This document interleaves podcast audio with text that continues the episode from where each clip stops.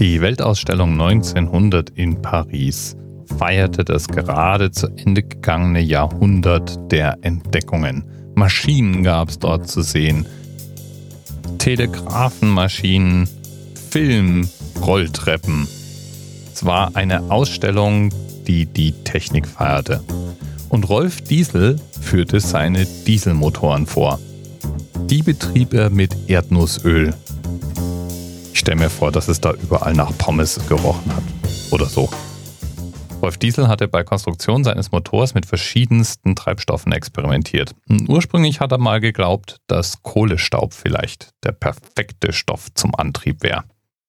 Flüssigkeiten sind aber einfacher zu erzeugen und einfacher zu transportieren und einfacher zu lagern sowieso. Und deswegen war 1900 eben schon längst klar, dass es ein flüssiger Treibstoff werden wird.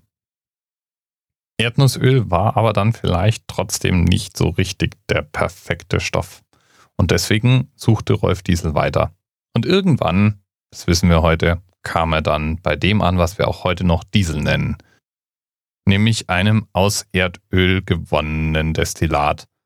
Beziehungsweise heute ist Diesel eine Mischung aus verschiedensten Stoffen, unter anderem eben den Erdölabkömmling, aber Inzwischen rühren wir ja auch wieder Pflanzenfette rein und nennen das Biodiesel.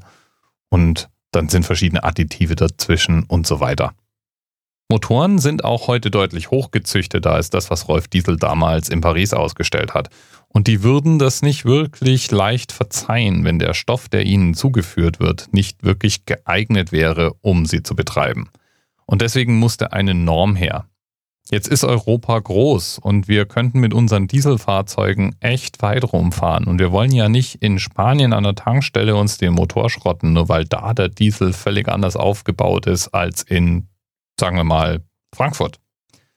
Und dass das eben nicht passiert, dafür gibt es die DIN-Norm EN 590 auf die uns dankenswerterweise heute Martin B. aus E hingewiesen hat.